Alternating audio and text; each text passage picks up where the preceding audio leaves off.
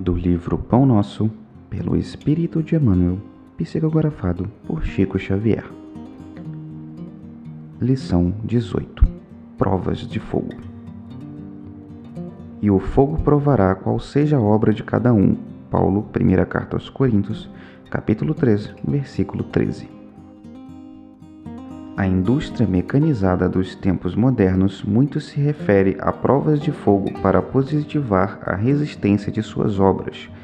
E, ponderando o feito, recomendamos que o Evangelho igualmente se reporta a essas provas, há quase 20 séculos, com respeito às aquisições espirituais. Escrevendo aos Coríntios, Paulo imagina os obreiros humanos construindo sobre o único fundamento, que é Jesus Cristo, organizando cada qual as próprias realizações de conformidade com os recursos evolutivos. Cada discípulo, entretanto, deve edificar o trabalho que lhe é peculiar, convicto de que os tempos de luta descobrirão os olhos de todos, para que se efetue reto juízo acerca de sua qualidade. O aperfeiçoamento do mundo na feição material pode fornecer a imagem do que seja a importância dessas aferições de grande vulto.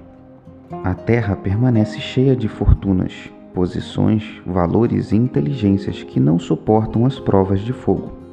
Mal se aproximam os movimentos purificadores, descem precipitadamente os degraus da miséria, da ruína, da decadência.